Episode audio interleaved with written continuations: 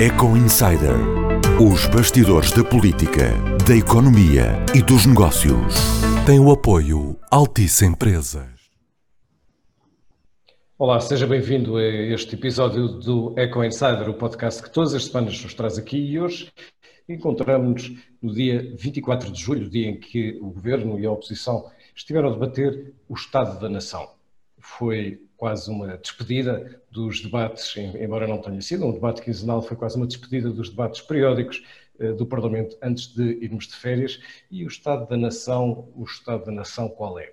Bom, estamos a meio ou no primeiro terço, ou se calhar já perto do fim, na verdade não sabemos de uma pandemia, com todas as consequências que isso tem na saúde pública, mas também na política, mas também na economia, temos orçamentos, um orçamento suplementar aprovado há muito poucas semanas, eh, que já não é credível, face às estimativas entretanto renovadas, e estamos a poucos meses da apresentação um novo orçamento de Estado para o próximo ano, que será dificílimo de, eh, não só de desenhar, como de aplicar, até porque há um buraco nas contas públicas, ou seja, estamos num período de recessão gravíssima, de déficit eh, profundíssimo e, no fundo, estamos a agarrar à expectativa daquilo que será um plano para a economia um, que foi apresentado, ou que nasce da apresentação de uma proposta de António Costa e Silva, que será em grande parte financiado por fundos europeus que também foram aprovados esta semana, finalmente, depois de tantas e tantas uh, reuniões uh, europeias, na Comissão Europeia, no Parlamento Europeu, no Conselho uh, Europeu, e tudo isto com muita imprevisibilidade, seja porque temos assuntos como a TAP, por perceber a, a dimensão, assuntos mais pequenos, eh, como a FASEC, mas não menos eh, importantes, e, enfim, e tantas, eh, tantas variáveis que influenciam não apenas a economia, mas naturalmente vão influenciar muito o rumo político. É disso que hoje vamos falar, do estado da, da nação, e vamos dividir esta nossa conversa, esta nossa análise, entre o estado económico e o estado político, se é que podemos separá-los, porque eles estão interligados. Mas vamos começar pela economia. Olá, António Costa, viva. Olá, Pedro, viva. Vamos começar pela economia. Eu já fiz aqui uma espécie de índice, aliás, eu estava praticamente a ler uma notícia que o ECO hoje publicou, ainda antes do debate do Estado da Nação, sobre 10 nós que a nação vai ter de desatar, era este o título da notícia, e no fundo listava tudo aquilo que eu agora acabei de dizer e de interligar. Quando olhamos para a economia, hum, quer dizer, não só estamos num lugar completamente inesperado e diferente daquele que podíamos alvitrar aqui há poucos meses, como não temos muitos dados que nos permitam também ter grandes seguranças pela frente. De qualquer forma, é um Estado um, económico completamente uh, recessivo e completamente incontrolável, porque há muitas variáveis que, que, não passam por nós, não, é? não passam por decisões políticas ou por decisões económicas que estejam ao nosso alcance. Eh, eu acho que nós é mesmo aquilo que nós estamos a viver, não é? Os nós que se apresentam, não é só ao governo, mas também ao país, às empresas, aos trabalhadores, no fundo aos decisores, eh, são, são verdadeiramente uh, vários, muitos de nós, cada um deles mais complexo que outro. E se quiseres, numa primeira frase, nós podemos dizer que o Estado da Nação, eu diria que está ligado à máquina, não é? Está ligado à máquina, literalmente, à espera de fundos europeus. Eu acho que é o que nós é o melhor que nós podemos dizer hoje, 24 de julho de 2020, estamos ligados à máquina depois de uma negociação que durou meses e que terminou esta semana. Enfim, com o pacote global já estabilizado, mas ainda a precisar, como se sabe, da aprovação do Parlamento Europeu. Veremos que alterações vão ser introduzidas na discussão política no Parlamento Europeu provavelmente ao nível dos mecanismos de controle, algumas das medidas que saíram do Conselho Europeu, no fundo dos líderes europeus, já mereceram alguns reparos de deputados e de alguns grupos parlamentares com assento no Parlamento Europeu, mas vamos aceitar que Portugal tem mesmo, e esse é o, pano de fundo, entre dinheiro, eh, digamos, que ainda não foi executado no atual quadro comunitário de apoio. Dinheiro do próximo quadro comunitário de apoio. E os cerca de 15 mil milhões de euros diretamente resultantes do plano de recuperação pandemia, estamos a falar de quase 58 mil milhões de euros para executar até 2029. enfim, o quadro não vai, o novo quadro não vai até 2029, vai até 2027, depois há mais dois anos a possibilidade de executar. Estamos ligados à máquina à espera desse dinheiro, mas não só, da capacidade de o executar. E este é um primeiro ponto muito importante. Temos ouvido nos últimos dias, eh, à esquerda e à direita, percebe-se o governo a capitalizar a negociação que fez, enfim, é normal, a sublinhar o montante de fundos que vão estar disponíveis para a recuperação. Também sabemos que estes fundos dão uma média de quase 7 mil milhões de euros por ano, quando na verdade, nesta altura, não temos capacidade, não temos tido capacidade para chegar sequer aos 3 mil milhões de euros de execução de fundos comunitários. Menos de metade. E este é o primeiro desafio.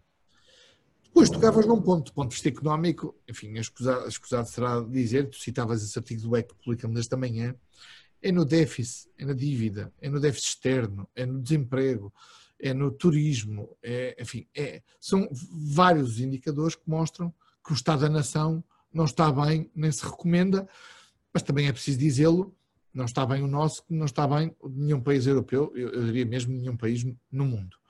E, portanto, estamos a pagar o contexto de uma pandemia, os impactos de uma pandemia, em cima de uma economia que era, apesar do crescimento económico, um crescimento económico ainda frágil e, portanto, apanhados literalmente um bocadinho a meio do caminho e, portanto, com menos capacidade de resposta que outros países, como a Alemanha, por exemplo, que, ou como os países nórdicos, ou, ou como os países, digamos, frugais. Não parentes, não sei porque é que o governo insiste em falar nos frugais, porque a alternativa aos frugais não é bonito para nós. Portanto, o oposto de frugais não é, eu não considero, não considero propriamente um elogio. Mas enfim, vamos também aceitar a terminologia do governo sobre os frugais. Esses estão mais bem preparados para resistir a isto. Nós temos uma situação económica muito difícil e, como dizias, está tudo sente, eu diria, a estratégia para lá do curtíssimo prazo, que são medidas de emergência, ainda hoje também, precisamente esta sexta-feira, no ECO, avançávamos as novas, eh, digamos, as nova, a nova fórmula para o, o, novo layoff simplificado. Na verdade, não é bem um layoff simplificado, mas para simplificar, vamos utilizar esta terminologia. O Estado vai apoiar também empresas eh, que, estando em atividade, têm quebras superiores a 70% e vai apoiar os salários, as horas trabalhadas, que era uma coisa que não existia até agora vai passar a, também a apoiar financeiramente, uh, digamos, parte do salário correspondente às horas que cada trabalhador faz efetivamente e não às horas em que está em casa. Isto vai avançar já na próxima segunda-feira, terça, estão à espera da publicação do uh, um, Orçamento de Estado Suplementar, mas isto são, são medidas de emergência. As medidas mais estruturais para absorver estes fundos têm a ver com o plano do professor Costa, Costa e Silva e, e com as medidas do governo, enfim, e, e, com as, e isto interligado com as obrigações que Bruxelas impõe, nomeadamente na transição digital e na transição energética. Eu voltei a ver, enfim, uh, tive, tivemos a oportunidade aqui já de discutir os méritos e os deméritos daquela primeira versão do plano apresentado de recuperação económica. O segundo plano não traz, o segundo plano, o, o, plano final apresentado para consulta pública não traz verdadeiramente nada de, de novo, é basicamente o mesmo plano, com algumas correções de, de, de linguagem, nada mais. Continuaram a não trazer números. Curiosamente, o professor Costa Silva, numa entrevista ao podcast do PS, dizia: Eu tenho números, mas ficaram para mim e eu partilhei-os com quem de direito, presumo o Primeiro-Ministro. Enfim, acho que teria sido útil partilhá-los connosco para percebermos como é que o plano pode ser financiado. Mas, mas enfim, mas pronto. Mas diria, este, este quadro como não foi alterado, eu confesso que não mudei a minha opinião. É um quadro em que o dinheiro é muito utilizado com base neste plano. O governo traz suas decisões e não necessariamente coladas ou, ou exclusivamente coladas a este plano ou sobrepostas a este plano, mas muito estatista em que o dinheiro é, é sobretudo usado para construir, para fazer coisas e não tanto para criar condições eh, eh, de competitividade direta das empresas, nomeadamente do lado da fiscalidade, por exemplo, mas não só. E, portanto, estamos aqui num compasso de espera. Eu acho que o país vai de férias este mês, enfim, eu diria com uma espécie de nuvem negra por cima da cabeça, mas pronto, a tentar esquecer por duas ou três ou quatro semanas o, o, qual é o contexto, qual é o estado da nação económico, que não é bom, à espera de facto de, de, de, digamos, de respostas mais concretas e de opções mais concretas e de caminhos mais concretos sobre o que pode ser o Estado da Nação daqui por um ano. E, e esse, esse, esse desenho vai-se começar a fazer até outubro. Porquê? Porque em outubro, como sabes, Portugal tem que entregar o seu plano de recuperação em Bruxelas, para ser discutido no âmbito da Comissão, também no âmbito do, do Conselho uh, de Líderes Europeus. Última nota, Pedro. Há aqui um ponto importante neste, no que foi decidido esta semana na Europa e, e que, de facto, é um, é um. diria dois. Um, a famosa mutualização, eh, de uma forma ou de outra, à emissão de dívida comum da Comissão Europeia. É só para este plano de recuperação, mas é a primeira vez que isto vai ser feito. E, mas depois, talvez até mais importante, menos explicado, porque o que interessa do ponto de vista político, aqui como noutros países, nomeadamente nos países que precisam mais de dinheiro, é sublinhar o que vão receber, são as condições que países terceiros têm para vetar as decisões de terceiros países, isto é, países, os frugais, a capacidade que têm ou que podem invocar para avocar de alguma maneira, para trazer à discussão o que é um, a, a, decisão de investimento de países como Portugal ou como Espanha. Isto caminha, ninguém o disse assim, mas caminha para uma federalização, digamos, mais ou menos envergonhada, mais ou menos escondida, mas em que a partilha de poder é, e de soberania dá aqui um salto muito significativo, quer do ponto de vista financeiro, quer do ponto de vista da decisão política. Não sei se tiveste a oportunidade de acompanhar o debate esta manhã do Estado da Nação, mas que, que análise é que tu fazes do nosso Estado da Nação económico, Pedro? Olha, o país está péssimo. Uh, e a economia está péssima. Mas, mas, a verdade é que, uh, enfim, com, com, com a pandemia, não era fácil estar uh, menos mal do que está neste momento. Claro que o, o descontrolo da situação pandémica um, agravou a situação do verão e do turismo, por causa da explosão de mercados emissores, como, como o Reino Unido. Um, agora, preocupa-me sobretudo o, o, futuro. E, e quando se olha para tudo o que pode acontecer, e são tantas as variáveis, e nós estamos quase no fim de uma cadeia de, hum, de quase a teoria do caos, nós dependemos de tanta coisa hum, em cadeia e que não controlamos, que também precisamos de alguma sorte. Precisamos fazer bem aquilo que controlamos, mas também precisamos de alguma sorte. Então, assim, de rajada, nós, nós temos, em função da pandemia, nós temos um, uma possível aceleração ou alteração uh, do que é geopolítica mundial. Estou a falar sobretudo da relação dos Estados Unidos e da China. A China aparentemente uh, está mais forte neste momento uh, na sua relação com a pandemia, e digo aparentemente porque nós nunca sabemos eh, exatamente a credibilidade dos dados oficiais estatísticos eh, da China, eh, mas aparentemente está, está mais forte. Nos Estados e, e tudo isto vai acelerar aquilo que já se falava antes, da teoria do, ou melhor, do decoupling, é? portanto, do desacasalamento entre os Estados Unidos e a China, ou a desglobalização, era um, era um processo que já estava em marcha, um, mas entretanto temos eleições nos Estados Unidos, temos Donald Trump neste momento, as eleições serão em novembro, temos Donald Trump neste momento muito em baixa nas, nas sondagens, sobretudo por causa da, da reação à pandemia, e só isto eh, interessa também a Portugal, eh, até porque disto também depende a posição da Europa no mundo.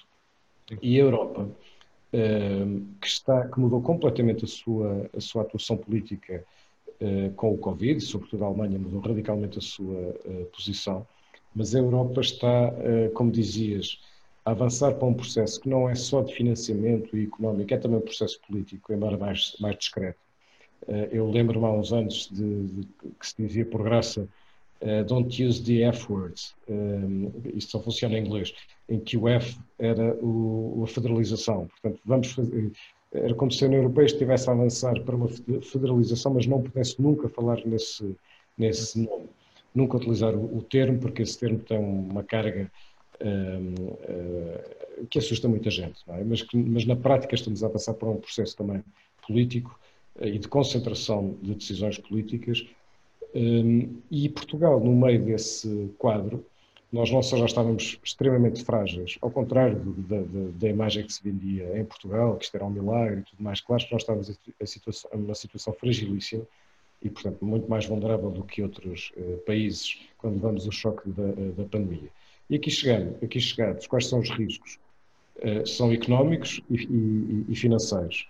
Os económicos são a recessão ser muito mais profunda e, sobretudo, muito mais longa do que, uh, do que hoje se pode estimar. Uh, há um risco enorme de aumento de desemprego, apesar de todas as, as ajudas através do, do layoff, e depois o, o, impacto que isso tem nas contas públicas e num, enfim, numa dívida pública cavalar tudo isto é tão estranho que nós nem falamos muito nisso, mas a nossa dívida pública uh, ficará no final do ano provavelmente não abaixo dos 140%, enfim, as, as, uh, os valores oficiais ainda não são tão altos, mas provavelmente ficará perto dos 140%. e entrando no próximo ano, sim, e tudo isto é muito, é muito assustador. Portanto, como dizias, só há um oásis, ou uma, uma miragem, se quisermos, que são os fundos europeus. Um, os fundos europeus tem, nós deparamos com duas, um, pelo, menos, pelo menos uma contradição muito forte. Primeiro, nós não somos bons em executar fundos europeus, nunca fomos, uh, nem na capacidade de aplicar todo o dinheiro, nem na capacidade de aplicar bem grande parte do, uh, do dinheiro. Uh, muitas vezes por falta de estratégia, que é aquilo que agora António Costa e Silva está, enfim, preparou uma espécie de linha ou de várias linhas para orientar esses fundos por excesso de burocracia, hum, há muitas pessoas com quem nós falamos, eh, ou falamos ao longo dos últimos anos, que lançam projetos e que nos contam um inferno que é hum, de, eh, entre a proposta, o desenho do projeto, o financiamento, as tranches, eh, os, o que se chamam os milestones, portanto, ir cumprindo objetivos, e como esse processo também é, é infernal. E há aqui uma contradição, que é nós precisamos que o dinheiro chegue depressa. E, portanto, é muito provável que o governo vá aliviar muitíssimo os filtros que hoje existem para que, eh, para que tudo seja mais rápido. E a contradição é que, por um lado, isso vai ser bom porque vai acelerar eh, a chegada do dinheiro à economia e, por outro lado, vai-se eh, desguarnecer os controles, de, os mecanismos de controle. E recordemos que há bem poucos meses o governo, ainda antes da pandemia, o governo basicamente retirou poderes ao Tribunal de Contas com exatamente com o mesmo argumento, que era o da burocracia, o da demora, uh, o tempo que demora uh, a executar por causa dos vistos prévios do Tribunal de Contas e tirou vários poderes ao Tribunal de Contas. E o, o diagnóstico do governo estava certo, porque de facto, em muitos casos, o, o processo do Tribunal de Contas atrasa muito os projetos. Só que retirar o, um, eh, o Tribunal de Contas deste processo é uma, é uma forma radical de, de, resolver um problema, na minha opinião, radical demais, e é só um exemplo sobre como vamos mecanismos de controle, não é? E, e, creio que nós vamos, no próximo ano, vai haver tanta pressa, tanta pressa, tanta pressa de que o dinheiro chegue à economia, um, ehm, que esperemos que não só isso não aumente taxa, as taxas de fraude, como sobretudo que haja um, ehm, exigência e orientação estratégica na aplicação desses, uh, desses fundos porque vai ser a nossa única oportunidade para não entrarmos num, eh, enfim, num processo longuíssimo de, de, destruição e de falta de crescimento, porque a economia portuguesa continua com, com muitos problemas endémicos, não só financeiros, mas também eh, de falta de, eh, de falta de competitividade. deixa Portanto, estou muito otimista. Nós estamos muito otimistas, não, mas pronto, vamos tentar.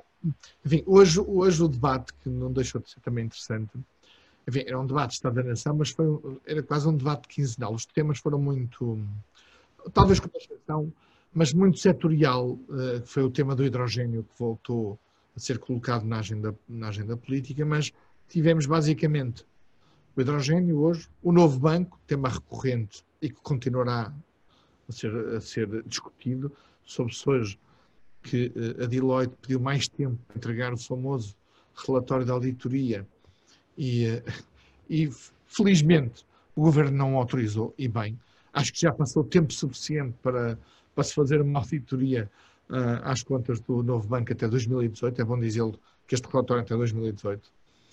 E depois a, a, a, dimensão política, porque de facto o governo, de alguma maneira, António Costa, percebeu que, a, digamos, a dimensão económica negociando com Bruxelas estaria, na medida do possível, salvaguardada. Isto é, é, é, o que ele pode fazer, ou melhor, do que ele e nós todos podemos beneficiar. Enfim, é, é um entendimento ao nível europeu para haver fundos, como dizias e bem, nós não somos nada bons a executar, aliás, não foi por falta de. Coisa que não tivemos no, nos últimos 25 ou 30 anos foi falta de dinheiro de fundos europeus, não é? Tivemos muito dinheiro de fundos europeus e os resultados, de facto, não são, não são famosos. Há uma dimensão política, e isso foi talvez surpreendente no Estado da Nação, que é o desafio que António Costa fez hoje à esquerda, ao Bloco de Esquerda e ao PCP, para renovar uma geringonça que o próprio António Costa, de alguma maneira, deixou cair em outubro do ano passado. Enfim, António Costa justifica, mudaram as circunstâncias, mas o que é que tu achas que, de alguma maneira, eh, justifica esta evolução da posição do Primeiro-Ministro em relação a outubro? Talvez o fim dos debates quinzenais, talvez explique alguma coisa. Mas é, é, é, esta, esta, declaração de António Costa dá, dá para entender de duas maneiras. Um, ehm, por um lado, é um, é um convite expresso ao, aos, aos, partidos de esquerda para que apoiem uh, ou, ou, em face daquilo que são as grandes exigências e, e tormentas do país, um, ehm, alinharem numa. Basicamente, estamos a falar da aprovação do Orçamento de Estado, é? portanto, já estamos a a antever ou a preparar aquilo que será um orçamento para o próximo ano, difícil de, de, eh, de, fazer.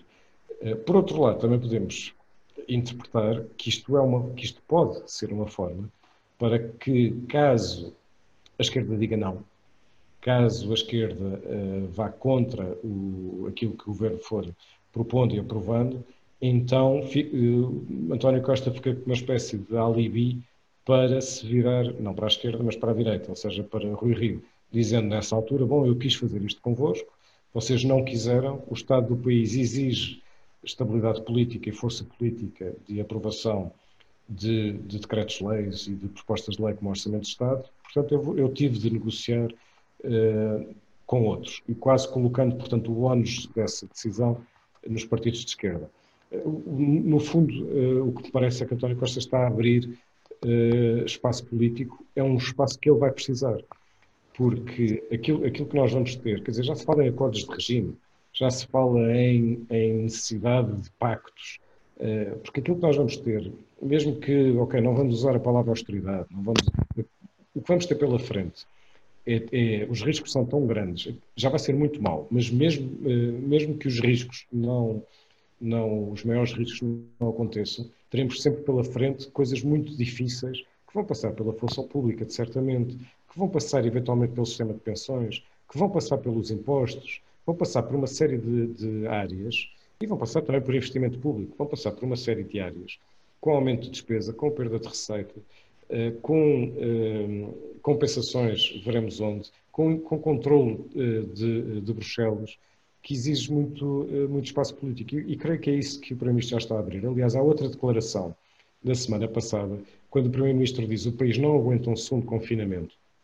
Uh, é uma frase que não é dita por acaso, é dita num discurso preparado. Uh, quando ouvimos isso, perguntamos logo, mas então se houver segundo confinamento, o que, é que, o, o que, é que o Primeiro-Ministro vai fazer? E também para, me pareceu naquela altura que aquela declaração foi para abrir espaço político para caso haja um segundo confinamento, o Primeiro-Ministro poder tomar determinadas uh, decisões ou, ou, determinadas opções. Portanto, em resumo, o que me parece sobretudo é que há total consciência de que o caminho político é difícil pela frente, depois desta primeira fase em que o PS cresceu, porque foi-lhe reconhecida pelos eleitores, aparentemente foi-lhe reconhecida a capacidade de liderança, a intervenção do Estado no momento da aflição, o que vem a seguir é, é provavelmente contra, será provavelmente contra a popularidade do governo. Um, portanto, havendo essa consciência, já estamos, e para o ano, atenção, que há dois atos eleitorais, não é? As presenciais e depois, mais importante, deste ponto de vista do governo, mais importante ainda, é o, as eleições autárquicas. Portanto, o próximo ano vai ser tão confuso, politicamente, socialmente, economicamente, que me parece que o António Costa já está basicamente a preparar caminho político. Aliás, o Primeiro-Ministro todos os anos, há vários anos, todos os anos dá em agosto uma entrevista ao Expresso, uma entrevista longa ao Expresso se, ehm, se formos ver em cada uma dessas entrevistas, eu fiz algumas delas, em cada uma dessas entrevistas o Primeiro-Ministro esteve sempre a querer anunciar ou condicionar as condições políticas do ano que se seguia. E vamos com toda a certeza ver na entrevista deste ano, que eu não sei quando é, mas há de ser em agosto, porque ele dá sempre uma entrevista em agosto ao Expresso, uma entrevista longa, vamos com certeza ver uma, precisamente o reforço desta ideia da necessidade de ter, abrir espaço político, preferencialmente com a esquerda, mas eventualmente também com a direita. Aliás, só para fechar, é muito paradoxal ou é muito curioso que uh, o Primeiro-Ministro diga apelo à esquerda no, mesmo, no primeiro debate depois de ter extinguido os debates quinzenais um acordo com a direita, com o PSD. É? Sim. É um bom ponto. Uh, a resposta de Catarina Martins foi interessante, recordando ao Primeiro-Ministro que podia ter havido uma geringonça em outubro que o próprio Primeiro-Ministro não quis. O, PCP reservou-se mas é bom recordar duas notas para esta nossa análise. O PCP votou contra o orçamento suplementar. Primeira vez que isso acontece. Enfim, também é verdade, votou contra o orçamento suplementar do final de 2015, de que pouca gente fala, porque foi um orçamento suplementar, digamos, muito definido, foi por causa do Banif e da intervenção de Banif. E, portanto, é muito, muito preciso, com, só para um caso concreto e muito específico. Mas votou contra, agora, também podes dizer, bem, a verdade é que eles também sabiam que o orçamento passava e, portanto, não tinham provavelmente o ónus de, com o seu voto, mandarem abaixo o governo. Ainda assim, isso aconteceu. E depois, para lá dos atos eleitorais, na verdade, há uma presidência europeia. E ainda recentemente, Rui Rio, em entrevista, creio que ao Porto Canal, disse será absolutamente improvável, para não dizer outra coisa, eu estou a citar de memória, será improvável, para não dizer outra coisa, que o PSD contribua para algum tipo de crise política quando o país está a liderar a presidência da União Europeia. Portanto, com essa abertura que tu falas e com esse, digamos, é namoro público, é, se me permites a expressão, a namorada é a esquerda e a amante é a direita, não é? E, portanto, e com um caso extraconjugal, digamos assim, com, com, o PSD, como se vai vendo, eu, eu concordo contigo, ganha espaço. Mas mais do que isso, garante, garante poder. Isto é, ganha espaço, ganhando, eh, digamos, uma longevidade ou podendo olhar, no, no mínimo, para o final de 2021, isto é, para o orçamento de 2022, que será discutido, se nada houver de estranho até lá, em outubro de 2021. E, portanto, vamos ter aqui um, um António Costa com dinheiro, veremos se o saberá utilizar bem, e com, digamos, possibilidade de olhar para a esquerda ou para a direita em função, preferindo a esquerda, porque percebe que, digamos, do ponto de vista da coerência política, é ali que se deve posicionar. Na verdade, também aproveita e aproveita, aproveita o, o, que seria mais difícil com outro líder do PSD, que é, enfim, eu não quero dizer a não oposição, mas, mas de facto uma, uma mais, do que, mais do que uma oposição, uma posição de complicidade nas coisas, no momento em que importa, não é? No momento, nos momentos decisivos, não é? E nos momentos decisivos o Rui Rio tem alinhado e, e o tema que não é de sumenos, eu acho que é muito mau este tema das, das do fim dos debates quinzenais. Enfim, é, é, no Reino Unido, o primeiro-ministro inglês tem que ir todas as semanas ao, ao Parlamento para prestar contas, todas as semanas, não é, não é de 15 em 15 dias, é todas as semanas. Portanto, o argumento que não temos temas suficientes para justificar a ida do Primeiro-Ministro 15 em 15 dias é uma coisa que não lembra a ninguém. Que, que, os deputados não têm qualidade para fazer esse trabalho, também é uma coisa no mínimo esquisita, tendo em conta, no caso do PST, foi Rui Rico que escolheu aqueles deputados nem pode dizer que são outros, não é? Que foram escolhidos pelo Pedro Passos Coelho. Portanto, é tudo muito estranho. Mas pode uh, indiciar isso que estás a dizer, que é o próprio PST perceber que pode ter uma possibilidade ou uma oportunidade ou o país a necessidade, no seu entendimento, de, de entendimentos, não digo de bloco central formal, isto é, de ir para o governo, mas de um bloco central parlamentar, como se viu neste debate. Eu diria, eh, eh, eu acho que a medida é má por si, a medida do fim dos debates, por razões que têm a ver com a fiscalização do governo e com o escrutínio, não apenas por causa do contexto político e por causa destas alianças. Ela já, já, já é suficientemente má por si. Mas o que ela revela no contexto, de facto, é um bocadinho mais do que isso, não é? é, é de facto, há aqui espaço. António Costa coloca-se novamente no meio desta crise, no centro do poder político, no centro, e tem, e tem de facto capacidade para jogar uh, e para negociar à esquerda e à direita. Curiosamente, mesmo dentro do governo, percebe-se, tem uma Catarina Mendes, líder parlamentar, que disse hoje, precisamente, este dia 24 de julho, que estamos a gravar este episódio, que votaria, votará em Marcelo Rebelo de Souza e não num, num, num um candidato da esquerda, do PC ou do Bloco de Esquerda, mas também tem dentro do governo um ministro, Pedro Nuno Santos, que diz: não, não votarei em, em Marcelo Rebelo de Souza, votarei num, num candidato do, PS, do Bloco de Esquerda ou do PCP que surja. Na verdade, isto pode parecer incómodo para o Primeiro-Ministro, mas eu acho que até tem alguma utilidade, porque permite de facto ter aqui uma banda de variação tão larga que, que com capacidade e flexibilidade para ir ajustando. Portanto, o Estado político também não. Se o Estado económico da nação é o que é, razões externas que refletem, como dissemos um, ao longo destas semanas, destes meses, fragilidades internas, o Estado político é, é, digamos que eu diria, um bocadinho gelatinoso, não é? Pronto. Também acho, não posso deixar de sublinhar, uh, não percebo a ausência de uma palavra do Presidente da República sobre este tema da, dos debates quinzenais, com o argumento de que Uh, isso é de um outro órgão de soberania e, portanto, não, não me meto nisso. Como se, Exato, como se Marcelo não se metesse em tudo. Em tudo, Como se precisasse desse argumento, mas enfim, olha, é, é o que temos também, e, portanto, temos um Estado da Nação político uh, que eu acho que, enfim, está suficientemente com tanta incerteza, mas com uma certeza, de facto. António Costa no centro, no centro do poder. Eu, felizmente, para terminar este ponto, vejo e esta semana tive a oportunidade de falar com vários empresários no Norte. Empresários que continuam apostados em procurar saídas e alternativas. E de facto isso é extraordinário.